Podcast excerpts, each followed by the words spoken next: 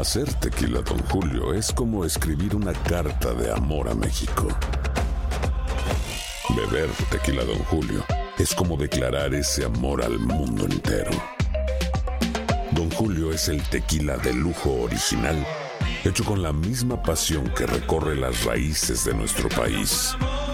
Porque si no es por amor, ¿para qué? Consume responsablemente. Don Julio Tequila, 40% alcohol por volumen, 2020. Importado por Diageo Americas, New York, New York. Hay gente a la que le encanta el McCrispy. Y hay gente que nunca ha probado el McCrispy. Pero todavía no conocemos a nadie que lo haya probado y no le guste. Para, pa, pa, pa.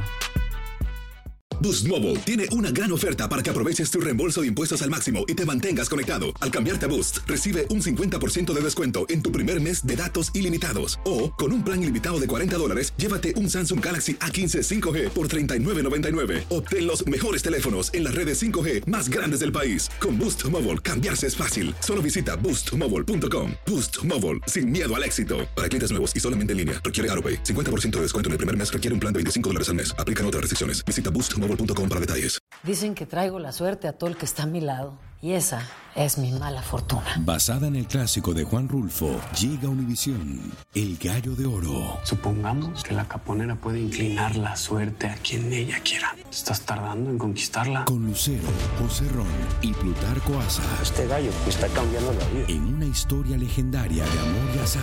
No trates de cambiarme, no lo vas a lograr. El Gallo de Oro, lunes a viernes a las 9 por Univisión.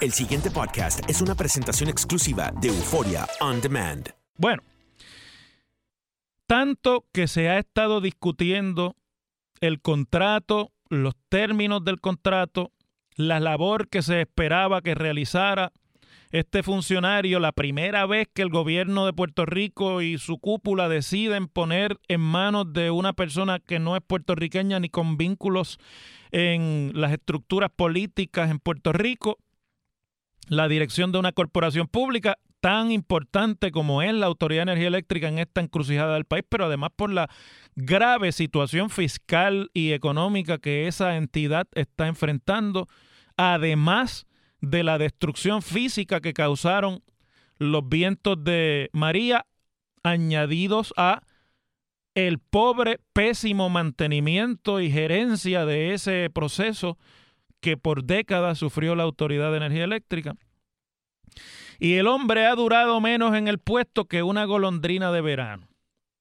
Me acuerdo del Papa Juan Pablo I, que sustituyó por elección del Colegio de Cardenales al Papa Pablo VI en el verano de 1978 y que a los 33 días había fallecido, obligando a los cardenales a regresar nuevamente a Roma y escoger un nuevo papa. Y ahí escogieron al primero en cientos de años que no era italiano, el polaco Juan Pablo II.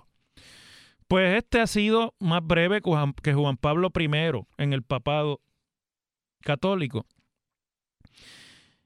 Es evidente que la razón para la salida de Walter Higgins es una razón política. Es decir, después de haber cogido los aguaceros de la opinión pública condenando el que en el momento en el que se vive Puerto, en Puerto Rico de escasez, de estrechez, de limitaciones fiscales, de posibles recortes a empleados públicos, a las compensaciones de pensión, a el tamaño de algunas de las entidades gubernamentales, como por ejemplo la Universidad de Puerto Rico, y toda la discusión que alrededor de eso se ha dado, luego de que se le llenase el cuarto de agua, porque ahí el gobierno nunca pudo explicar claramente ni de dónde salió Walter Higgins, ni cómo se llegó a ese acuerdo de compensación de 450 mil pesos más los bonos de productividad que no existen en el gobierno, que la propia secretaria de Justicia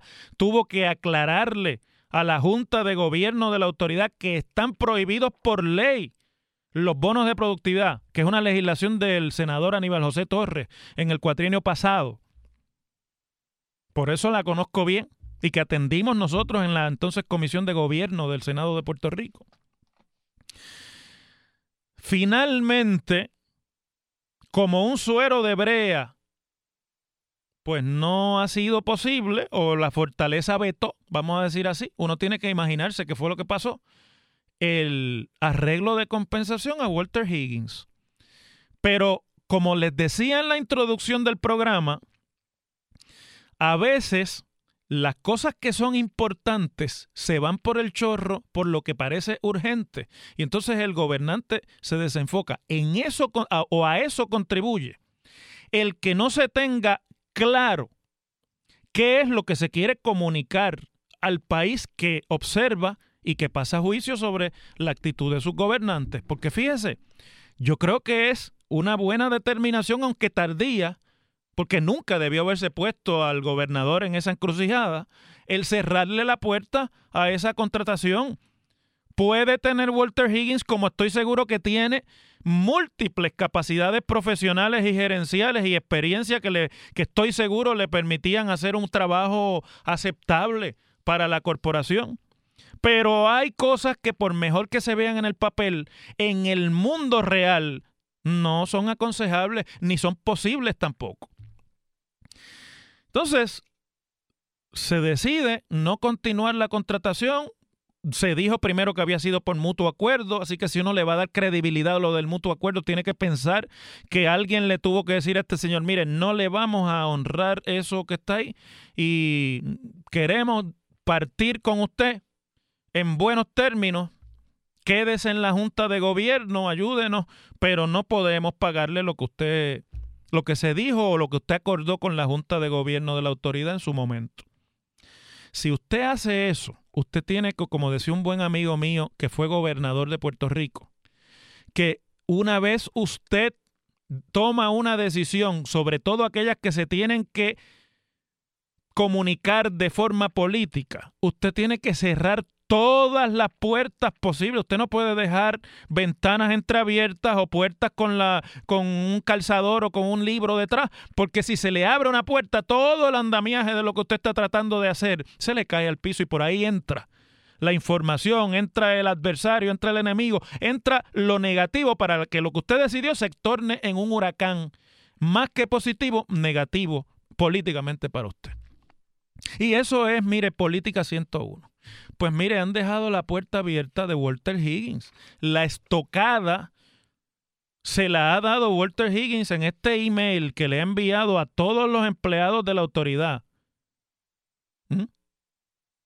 En el, la que le comunica en inglés que está triste de, comunicarle a los empleados de la autoridad que a partir del día 14 ya él eh, va a ser sustituido en la posición de director ejecutivo, la estoy traduciendo según la leo, y que él va a ser sustituido por el señor Rafael Díaz Granados, que es un eh, ejecutivo senior retirado de la General Electric Company y un inversionista un empresario con intereses en el negocio de la energía y de la infraestructura y que el señor Díaz Granados estaba en la junta de directores de la corporación, o sea, de la autoridad, y eh, desde julio de 2017, o sea, acababa de llegar eh, hace un año a la junta de los nombramientos de Roselló. Y que, eh, pues, el señor, según Higgins, mire qué, qué, qué socarrón, ¿no? Qué, qué forma tan elegante de ser desleal eh, él cree que tiene toda la educación y las cualidades y las habilidades y la experiencia para ser un buen CEO, o sea, director ejecutivo de la Autoridad de Energía Eléctrica. Que el gobernador, además añade que el gobernador le ha pedido a él, a Walter Higgins, que se quede en la junta de directores eh, a partir del día siguiente en el que cesa como director ejecutivo. Y bueno, pues luego de eso explica, y aquí es que está realmente la parte importante, que luego de semanas de discusión y de mucho trabajo con la Junta de Gobierno de la autoridad, a él se le hizo claro, o sea, él entendió claramente, no es que nadie se lo hizo claro, que no iba a ser posible que le honraran los términos del contrato a través del cual se le trajo a dirigir la autoridad y que aún con los asuntos o los argumentos legales que se hubiesen podido presentar a su favor, me imagino yo, que quiere decir. A él le dio, le quedó claro que políticamente era difícil que esa compensación pudiera ser cumplida por la autoridad. O sea que esto es un asunto fundamentalmente de proyección pública. Entonces añade lo que siempre se añade cuando usted no quiere ser antipático, que es que él pues estuvo muy contento de haber estado eh, cada minuto que estuvo en la autoridad y que lo ha disfrutado por los excelentes empleados que tiene la autoridad, etcétera, etcétera, etcétera. Y dice que como miembro nuevo de la Junta de Gobierno de la autoridad, pues él está esperando los nuevos retos que se enfrentan desde esa ejecución. Acto seguido se informa que el, señor este licenciado Díaz Granados, Rafael Díaz Granados, cuenta con una experiencia ejecutiva en la administración, reestructuración y optimización de corporaciones multimillonarias y está preparado para lidiar en la Autoridad de Energía liderar la Autoridad de Energía Eléctrica hasta su próxima fase de eficiencia. Y que la compensación de este señor va a ser de 750 mil dólares.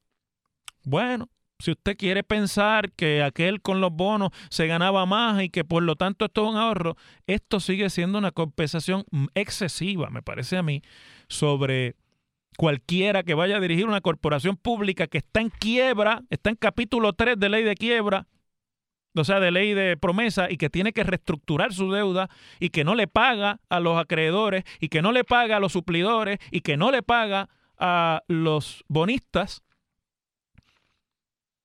pues estos 750 mil dólares tendrán que explicarse. Pero a mí me interesa más que el asunto de sí, porque tengo entendido que es colombiano, que no es puertorriqueño. Eso es lo que me ha llegado. Eso a mí realmente no me causa ningún problema. Puede ser o no puertorriqueño, si es la persona adecuada. Puerto Rico no puede ser una isla hasta para eso tenemos que estar eh, también abiertos a la posibilidad de que en otras partes hay talento que nosotros podemos necesitar aquí, como en el pasado hemos utilizado. A que muchos de ustedes no saben que Teodoro Moscoso no nació en Puerto Rico. Y nadie duda. Bueno, se crió aquí, etcétera, pero no había nacido en Puerto Rico. Y nadie duda del compromiso que tuvo y de la ejecutoria, de acuerdo o no con su proyecto de industrialización. Así que donde usted nace realmente no viene a ser lo importante. A mí me parece más importante, y es con lo que quiero terminar este segmento, lo que dice Higgins en su email de despedida a los empleados, más que lo que dice el comunicado del nombramiento.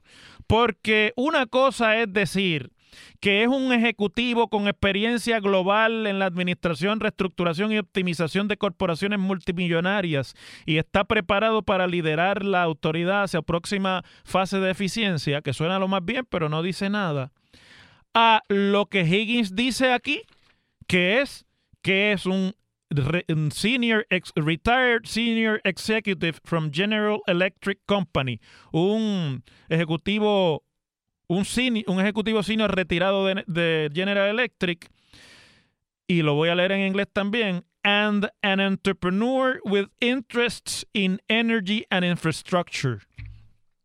Y un inversionista empresario con intereses en el negocio de la energía y la infraestructura. Tiene quien quiera que haya anunciado este, este nombramiento, porque no sé si fue la Junta o fue la fortaleza que aclarar esta parte del email de Walter Higgins sobre el señor Rafael Díaz Granado. ¿Dónde quedan esos intereses de inversión y empresariales del señor Díaz Granado? que no veo para nada mal que sea un empresario y que tenga experiencia en el negocio de la energía ni de la infraestructura, porque al fin y al cabo viene a dirigir una compañía eléctrica, perfecto.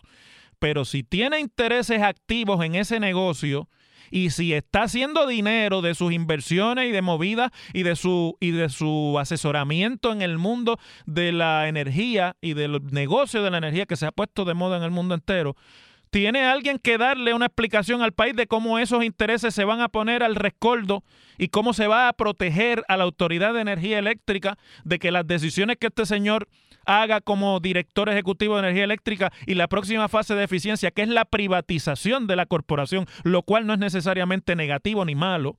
Adelanto, esa es mi opinión. Yo no me opongo a la privatización de energía eléctrica y que quede eso claro. Pero este es el que va a dirigir la privatización.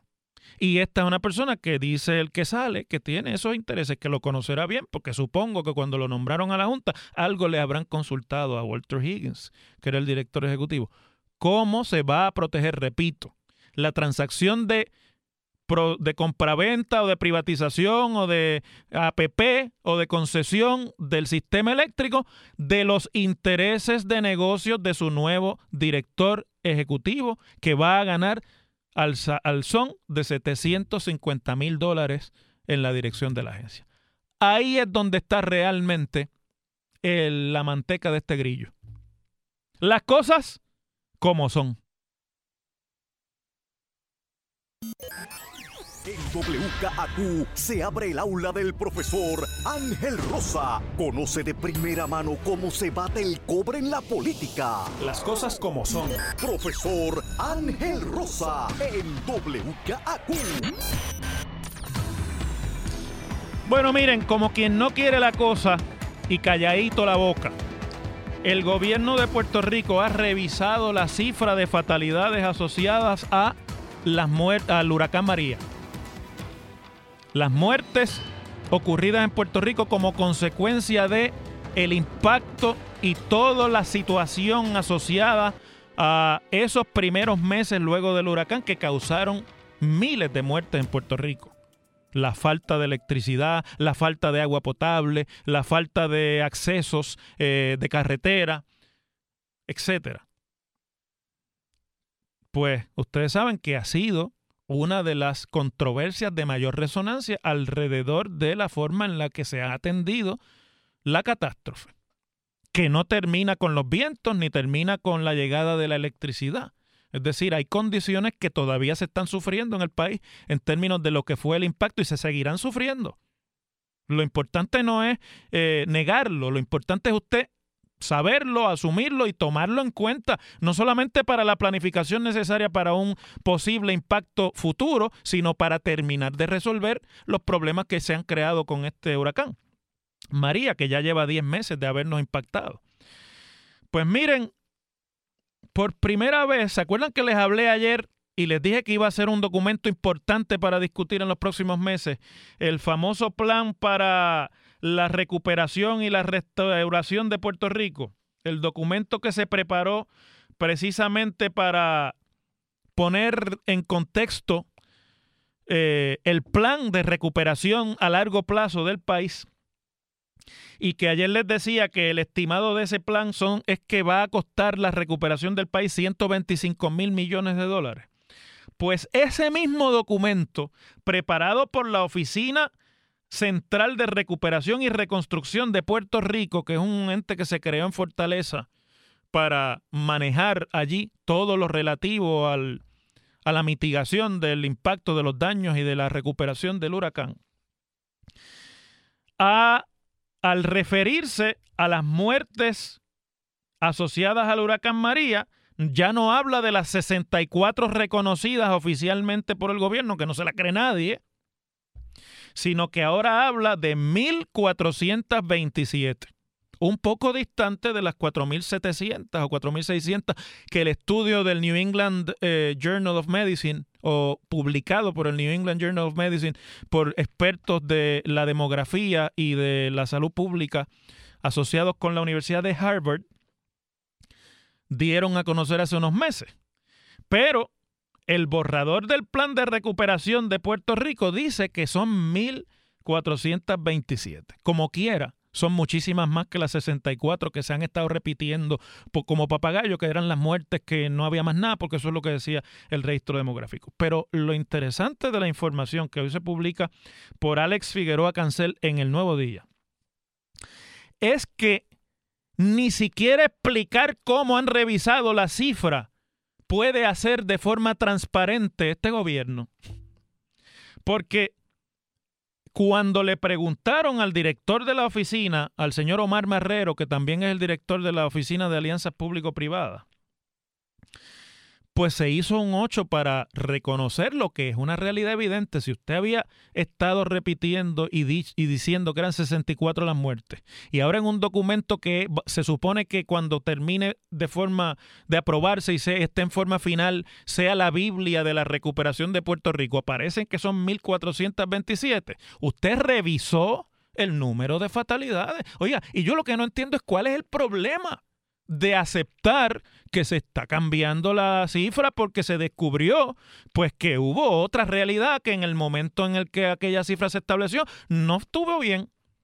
Entonces dice, aunque el conteo, estoy citándolo, dice, aunque el conteo oficial de muertes, citando el informe, de muertes del Departamento de Seguridad Pública era inicialmente 64, la mortalidad aparenta ser mucho mayor.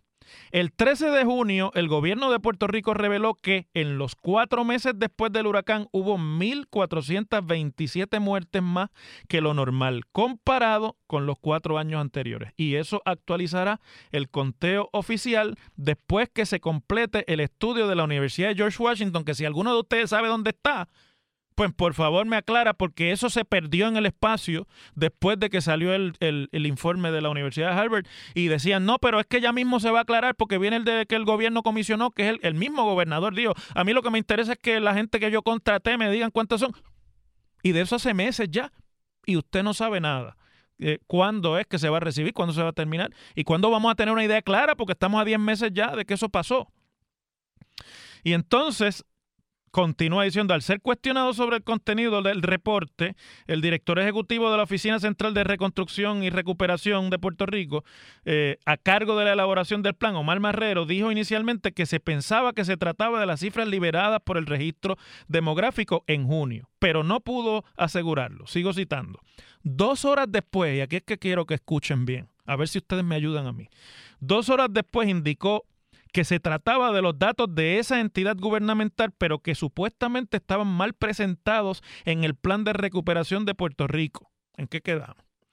Y entonces citan a Omar Barrero diciendo, está mal redactado como se incluyó porque no es que se revisó a 1427, es que cuando se provee la información esa data surge, pero eso abonó a la intención del gobierno a esclarecer y ser transparente. No se entiende, Omar. Ahora se entiende menos. Déjenme ver si yo puedo hacer lógica, a ver si puedo entender qué fue lo que Omar quiso decir.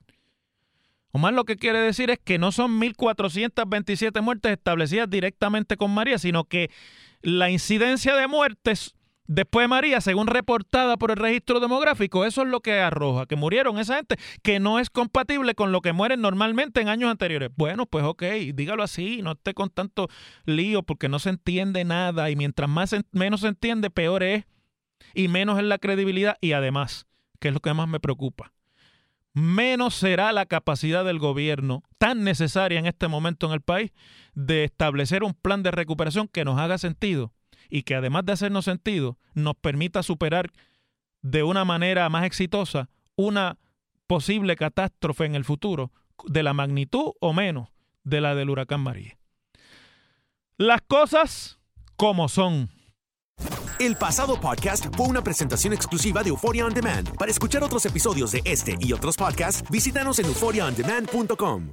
Boost Mobile tiene una gran oferta para que aproveches tu reembolso de impuestos al máximo y te mantengas conectado. Al cambiarte a Boost, recibe un 50% de descuento en tu primer mes de datos ilimitados. O, con un plan ilimitado de 40 dólares, llévate un Samsung Galaxy A15 5G por $39.99. Obtén los mejores teléfonos en las redes 5G más grandes del país. Con Boost Mobile, cambiarse es fácil. Solo visita boostmobile.com. Boost Mobile, sin miedo al éxito. Para clientes nuevos y solamente en línea, requiere AroPay. 50% de descuento en el primer mes requiere un plan de 25 dólares al mes. Aplican otras restricciones. Visita Boost para detalles. Dicen que traigo la suerte a todo el que está a mi lado. Y esa es mi mala fortuna. Basada en el clásico de Juan Rulfo, llega Univisión, El Gallo de Oro. Supongamos que la caponera puede inclinar la suerte a quien ella quiera. ¿Estás tardando en conquistarla? Con Lucero, José Ron y Plutarco Asa. Este gallo está cambiando la vida. En una historia legendaria de amor y azar.